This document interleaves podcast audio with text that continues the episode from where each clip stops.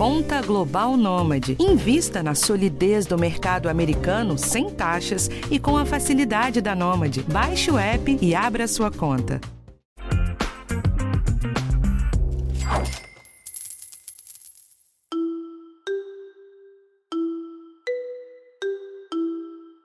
A essa altura você já sabe o que é o desenrola. O governo federal anunciou a criação do Programa para Renegociação de Dívidas dos Brasileiros no meio do ano passado. E de lá para cá, o programa já conseguiu renegociar cerca de 34 bilhões de reais em dívidas e beneficiou mais ou menos 11 milhões e meio de pessoas. Mas o prazo está acabando. O desenrola só vai até março. A boa notícia é que ainda tem espaço para que mais pessoas consigam renegociar suas dívidas, porque o governo prevê um total de 7 bilhões de reais para o programa. Neste episódio, eu vou falar sobre quem pode participar do Desenrola, como renegociar as dívidas e por que vale a pena aderir ao programa. Eu sou a Bruna Miato e esse é o podcast de educação financeira do G1. Quem conversa comigo neste episódio é a Marcela Gaiato Martins, que é diretora da Recovery, uma empresa de compra e gestão de créditos inadimplentes no Brasil. Antes de ouvir o que ela tem a dizer sobre o Desenrola, eu vou explicar rapidinho para quem é destinado ao programa. São duas faixas com diferentes públicos. A faixa 1 é destinada à população com renda de até dois salários mínimos ou inscrita no CAD único. Nessa faixa, podem ser renegociadas dívidas financeiras e não financeiras de até 5 mil reais, feitas entre 1 de janeiro de 2019 e 31 de dezembro de 2022. A renegociação tem que ser feita na plataforma Desenrola Brasil, do governo federal. Você pode ver mais informações de como participar na página de economia do G1. Já a faixa 2 foca em resolver as dívidas financeiras de pessoas com renda de até 20 mil reais, negativadas também até 31 de dezembro de 2022. As renegociações dessa faixa devem ser feitas diretamente com as instituições financeiras que aderiram ao programa. Agora sim, Marcela, quero ouvir a sua opinião. O desenrola vale a pena para todos os públicos? Tem algum mais vantajoso do que outro? O desenrola vale a pena sim, Bruna, para todos os públicos elegíveis ao programa, né? É, a gente viu aí que os descontos estão super atrativos para pagar à vista, cheguem até 90%, para pagar parcelado em 85%. Outra vantagem do desenrola é que o financiamento tem a garantia do FGO do governo, né? Então, é, o cliente, mesmo quando está numa situação crítica de dívida que outras instituições financeiras não dariam um crédito para ele pagar, ele consegue esse crédito através do desenrola. E a taxa desse crédito também é muito atrativa. Ela foi, em média, até agora, no programa de 1,8 ao mês, é, sabendo que ela pode chegar no máximo até 1,99 ao mês, o que é melhor do que uma taxa de cartão de crédito ou de cheque especial, de empréstimo pessoal. Então, com certeza, o programa é vantajoso para todo mundo que está lá dentro e foi elegido. Marcela, um ponto que me deixa curiosa e pode ser também uma dúvida comum entre quem nos ouve. Vira e mexe, temos alguns feirões de renegociações de dívidas pelo Brasil. O que é que o desenrola tem de diferente em relação a uma renegociação comum? O desenrola é mais vantajoso? A gente já acostuma mesmo com os feirões e são ótimos, né, para quem está devendo, para os credores da dívida e funcionam super bem quando acontecem, mas comparado ao desenrola, tem as, algumas diferenças. Então vamos lá. Primeiro que para o programa funcionar, o governo negociou com todos os credores através do que eles chamaram de leilão um desconto muito maior do que a gente daria num feirão comum ou numa negociação comum. Então, o desconto do desenrola deve ser melhor para esse cliente do que o desconto de um feirão comum. Outra é essa garantia do crédito do governo, né, do FGO, então é mais fácil para o cliente conseguir ali um financiamento se ele não tem condições de pagar aquela dívida à vista. Mas, independente disso, eu entendo que cada caso pode ter sua particularidade aqui. E me colocando no lugar de um cliente que está com uma dívida, eu consultaria todos os canais possíveis. Então, essa dívida vai aparecer em vários lugares. Consulta ela lá no, na plataforma do Desenrola, consulta ela no feirão que está acontecendo, consulta até com, diretamente com o seu credor e escolhe aquela condição que tiver mais vantajosa. Né? Isso é super possível de ser feito e deve ser feito por quem está na situação de dívida. Quanto melhor para ele, melhor. Se for no Desenrola, ótimo. Se for em qualquer outro canal, é bom também. E na sua percepção, o desenrola teve efeitos claros na diminuição do endividamento dos brasileiros? Como e quando a gente vai perceber os resultados? Os efeitos vão aparecendo, né, aos poucos, mas tem alguns fatores aqui que não nos deixam enxergar esse efeito de imediato. Primeiro que teve aquela parte que os bancos é, desnegativaram o nome das pessoas, a dívida das pessoas até 100 reais.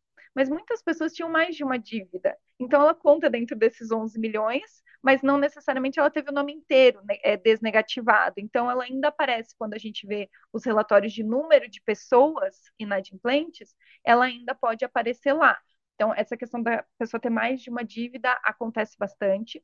Algumas pessoas também que estão dentro desse enorme número de endividamento que a gente vê não entraram no programa, então não vai contemplar 100% das pessoas, né?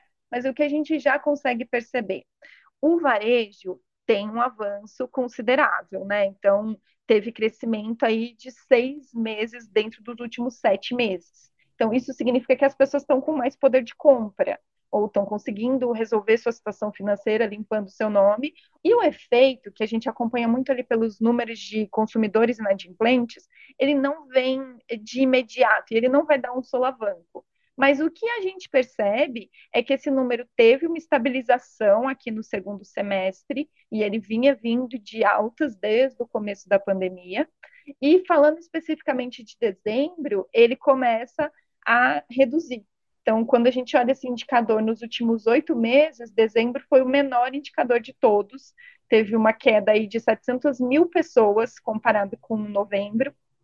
Então, ainda assim, a gente tem esses números altos, a gente esperava que esses números já tivessem se comportando de talvez uma maneira mais é, é, importante, né, que a gente conseguisse sentir mais, mas a gente sabe que esse número não vai se reduzir drasticamente. A gente não consegue, no Brasil, sair de uma situação de 72 milhões de clientes inadimplentes para 10 milhões e magicamente tudo se resolve. Então, eu acho que esses indicadores vão dando sinais de que o programa está funcionando e que a gente vai conseguir chegar num patamar bom. Indo para o lado mais prático agora, Marcela, o que mais a pessoa precisa saber antes de tentar renegociar dentro do programa? Quais são as suas dicas para conseguir uma boa negociação?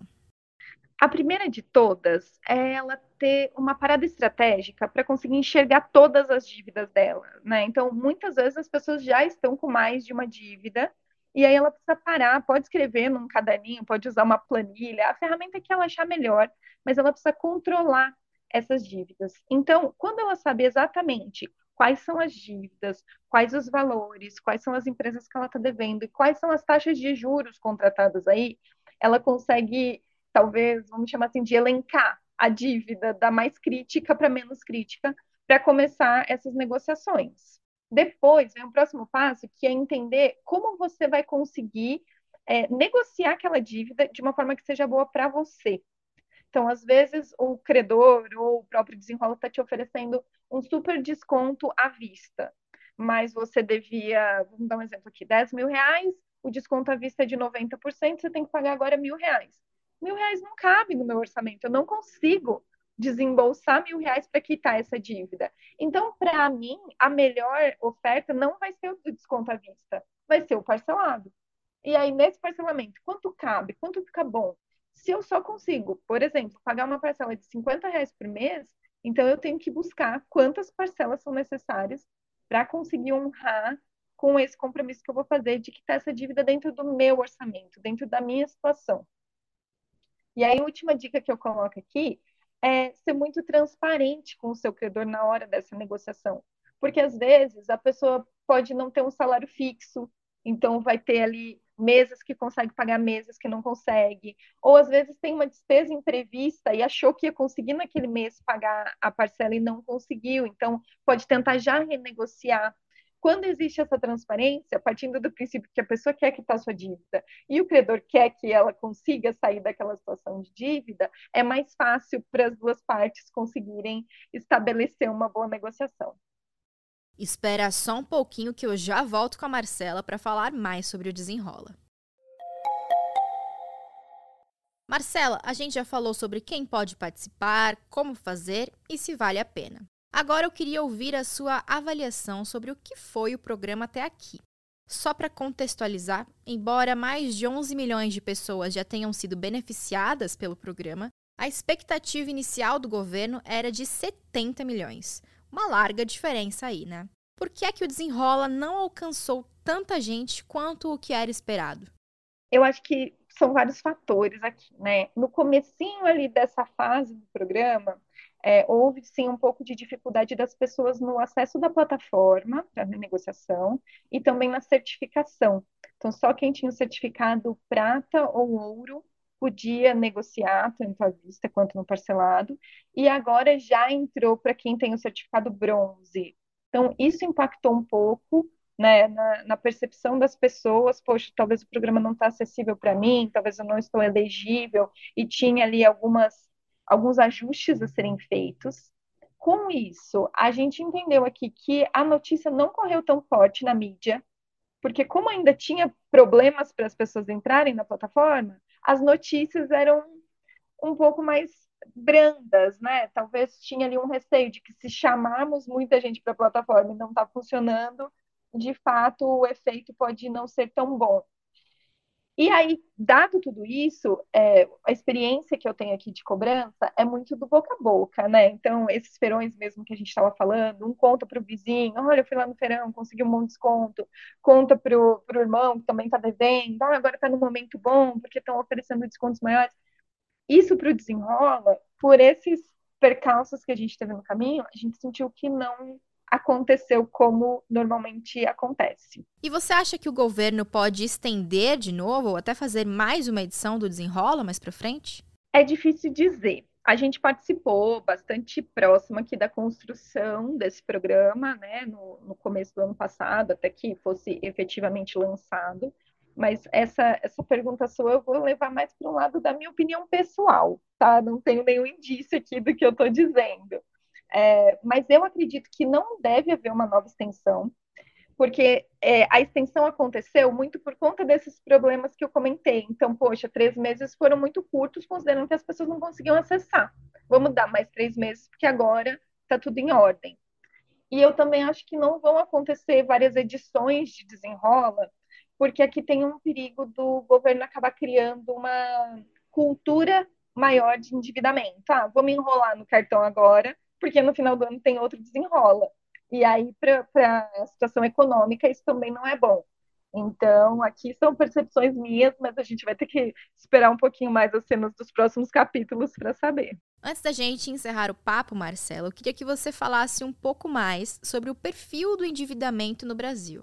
Com base na sua experiência, quais são os motivos mais comuns que levam a população a se endividar? Eu separo isso em dois grandes fatores que acontecem muito. O primeiro é a questão dos imprevistos que acontecem na vida de todo mundo, né? Então, é, não tem problema eu ter uma dívida. Inclusive, muitas empresas trabalham dessa forma, muitas pessoas, para o seu próprio consumo, trabalham a partir do momento que eu comprei algo no cartão de crédito, eu tenho uma dívida e tá tudo bem se eu conseguir pagá-la no mês que vem, né? Tem problema quando eu começo a ficar inadimplente. E a inadimplência vem, muitas vezes, de imprevistos, como a pessoa perdeu o emprego, ou teve uma diminuição na renda. Às vezes está tudo em ordem na vida, e aí tem, vem um filho para essa família que não estava sendo esperado, e há um gasto considerável, ou alguém da família fica doente.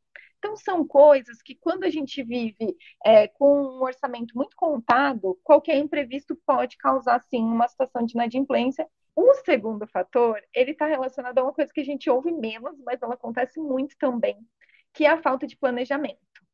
Então, é, às vezes as pessoas não têm, muitas vezes as pessoas não têm é, controle financeiro. Então, ela não está ali na cultura dela saber quanto ela ganha no mês, quanto ela pode gastar no mês. E aí é muito fácil se descontrolar. Eu mereço, né? Eu tô de férias, eu vou gastar um pouco mais nessa viagem. Ah, tá aqui numa promoção boa, eu vou comprar essa televisão que eu nem estava contando, mas eu preciso aproveitar. E aí, nessa falta de planejamento, as pessoas vão entrando em situações e quando já se está ali dentro dessa, dessa situação que vai se criando, né? Comecei a dever e aí eu quero pegar um empréstimo para pagar aquela dívida, mas eu não consigo sanar o empréstimo. Então, isso é muito comum, que a falta de planejamento vá fazendo essa situação de dívida crescer, virar uma bola de neve. E acho que vale a gente lembrar também que a ideia do desenrola é destravar o crédito, né? Liberar as pessoas das dívidas para que seja mais fácil retomar o consumo da população. Na sua visão, isso funciona ou há chances da pessoa recair na inadimplência? Tem aqui uma, uma conjuntura de fatores, né? Tanto macroeconômicos, quando a gente fala de questões como inflação, juros, até esse debate todo fiscal que está acontecendo sobre os impostos que as pessoas de baixa renda pagam, tudo isso é, contribui para que a pessoa não recaia numa inadimplência. Então, é, acho que tem muitas coisas aqui que tem que trabalhar juntas para funcionar bem. E tem uma outra questão que é importante, que é o que a gente estava falando da organização financeira, né? Então, é, isso pode ajudar as famílias. Elas precisam começar a entender um pouco mais do que, que dá para fazer com o dinheiro que elas ganham. E claro que a gente está falando é, de um país onde grande parte da população vive com a renda contada. Isso é uma realidade. Não dá para a gente se iludir de que uma vez que seu nome está limpo, vai ficar tudo certo daqui para frente, né? Porque quando se vive com a renda tão contada, tão difícil de, de conseguir encaixar os gastos dentro do que se ganha no mês, isso realmente é complicado. Mas a partir do momento que essa cultura de organização financeira começar a funcionar um pouco melhor, existe menos chance da pessoa recair na dívida, né? Isso é uma preocupação, inclusive aparece em muitos fóruns. Como é que a gente faz para essa pessoa não recair na situação de dívida? A gente tem visto muito isso acontecer nos números, inclusive, né? E qual é o perfil de quem recai na inadimplência depois de limpar o nome? É possível dizer que quem participou do desenrola tem menos chance de ficar inadimplente de novo ou não? Olha, essa pergunta é complexa. Não sei se é possível dizer que quem participou do desenrola tem menos chances, talvez tenha as mesmas chances, mas são vários perfis das pessoas que recaem na inadimplência. Então, um deles ele vai tomar um fôlego por um tempo, porque ele conseguiu limpar o nome com o desenrolo, com uma boa negociação, mas depois ele vai ter uma desorganização ou por uma necessidade de sobrevivência, por qualquer imprevisto, vai recair mesmo, porque talvez já está intrínseco ali no, no modelo de, de sobrevivência dele que a dívida vai fazer parte desse dia a dia. Tem um outro perfil que a gente conhece bastante aqui, que são pessoas desencanadas mesmo, que viveram ali com essa dívida por muitos anos e assim vão continuar vivendo e para elas tá tudo bem. Assim que conseguir um novo cartão de crédito, vai começar uma nova dívida e está acostumado com isso, né? Então é, é desencanado por natureza. E eu acho até que esses perfis de pessoas eles começam a se comunicar, né? Principalmente em tempos de tantas informações em, em redes sociais e aí, quando a gente começa a abordar o assunto com mais naturalidade, as pessoas têm mais informação. Eu acho que essa vai ser a chave, talvez, das pessoas começarem a recair menos nessa condição. Quando ela tem mais informação, seja de dicas sobre sua organização financeira, seja de não ter esse descontrole, ou seja até de como isso prejudica a vida dela, não só no nome sujo, né? Mas às vezes lá no, na qualidade do dia a dia, no estresse, no sono. Então, acho que tudo isso vai começar a se naturalizar cada vez mais. Afinal, a gente tem mais de 70 milhões de pessoas devendo. Claro que é, informação sobre isso vai começar a existir cada vez mais. E acho que esses perfis vão se encontrando, se adequando. É, são diversos os motivos para inadimplência, mas eu acho que dá para dizer que a principal causa para tudo isso é a falta de educação financeira, né, Marcela? Para a gente terminar, eu gostaria que você deixasse aqui algumas dicas para os nossos ouvintes. Como é possível lidar com esses desafios de uma forma mais sustentável, evitando um novo endividamento? Bruna, eu acho que realmente esse ponto é o mais importante de toda essa conversa aqui, porque as dívidas vão mesmo existir, mas a gente tem que pensar como é que a gente soluciona isso, né? É, eu acho que isso a gente não aprende na escola, não aprende em casa, e vem mudando, né? Eu sei que isso está aparecendo em algumas escolas e nas casas das pessoas já não é mais tanto tabu falar de dívida, mas já que é, a gente não teve essa informação tão é, espalhada, está na hora da gente falar sobre ela agora, né? Então, a primeira coisa é a pessoa ter clareza dos ganhos que ela tem, mesmo que não sejam ganhos fixos. Ah, eu sou motorista de Uber, eu sou faxineira, eu não tenho um ganho fixo CLT no final do mês. Não tem problema, mas você tem que saber quanto vai entrar no final do seu mês, para que daí você tenha o primeiro passo do seu controle. Segundo ponto é quanto que você gasta no mês. E aí aqui a gente está falando de todo tipo de gasto, né? Tem os gastos básicos necessários no mês, então é o pagamento do aluguel, são as contas, o supermercado, quem tem carro, a gasolina, quanto que você gasta de gasolina no posto todo mês. Esses números têm que estar tá claros para a pessoa e até colocar aí dentro desses gastos é, o lazer da semana, né? Ah, eu quero no final de semana poder comer uma coisa especial. Então, isso pode também entrar nos seus gastos. Não precisa ser tudo super sério e, limitado. Pode colocar essas estripulias ali dentro, mas tem que dar clareza, tem que colocar isso em números. E, e coloca num papel, coloca numa planilhinha, coloca num aplicativo, tanto faz, mas coloca de algum lugar visual para que você consiga enxergar os seus ganhos e os seus gastos. Um outro ponto importante é que isso tem que ser feito em família. Não adianta eu querer aqui controlar os meus gastos sozinha ou colocar tudo num papel de uma forma que eu acho que é lógico, mas os meus filhos não estão dentro desse, dessa programação, ou meu companheiro não concorda em economizar um dinheiro ali que eu estou colocando na planilha que vai economizar. Então, isso tem que ser é, para todo mundo que vive junto. E aí, tendo clareza dessas situações, qual que é o próximo passo? E aí, tendo essa clareza, você vai ter algumas situações pode ser que a hora que você olha para isso, você fala, essa conta não fecha de jeito nenhum. Não dá. O que eu ganho não paga o que eu preciso gastar. E aí você começa a procurar alternativas. Pode ser vender um bem, pode ser buscar uma renda extra, é, negociar coisas que estão complicadas de pagar de outra forma, seja trocar uma linha de crédito por outra, seja ligar para o seu credor e pedir mais desconto, como for fácil para você. E reavaliar seus hábitos de consumo também, porque às vezes a gente entra numa onda ali sem perceber que está no hábito de consumo ruim. Se por outro lado você conseguiu se organizar, a conta fecha, começa a fazer pequenas reservas financeiras, cria um hábito de poupar. A pessoa começa a ter uma sensação de que ela tem uma reserva de emergência, então se acontecer um imprevisto, ela não precisa se endividar para pagar aquele imprevisto. Ela consegue mirar em objetivos, eu quero fazer uma viagem, eu quero comprar um carro, quero comprar um bem, sem precisar recorrer a um empréstimo, a um financiamento, sem precisar pagar juros por isso. Então, dá para fazer tudo isso de uma forma bacana. Bom, gente, esse foi o episódio de hoje e na semana que vem tem um tema novo aqui para você. O podcast de educação financeira está disponível no G1, no Globoplay ou na sua plataforma de áudio preferida. Não deixe de seguir o podcast no Spotify, na Amazon ou de assinar no Apple Podcasts. Você também pode se inscrever no Google Podcasts, no Castbox ou favoritar na Deezer. Assim, você recebe uma notificação sempre que um novo episódio estiver disponível. E não deixe de avaliar o podcast na sua plataforma preferida. Isso ajuda esse conteúdo a chegar para mais gente. Eu sou a Bruna Miato, assino o roteiro e produção desse episódio. E a edição é do Gabriel Campos. Um abraço e até a próxima!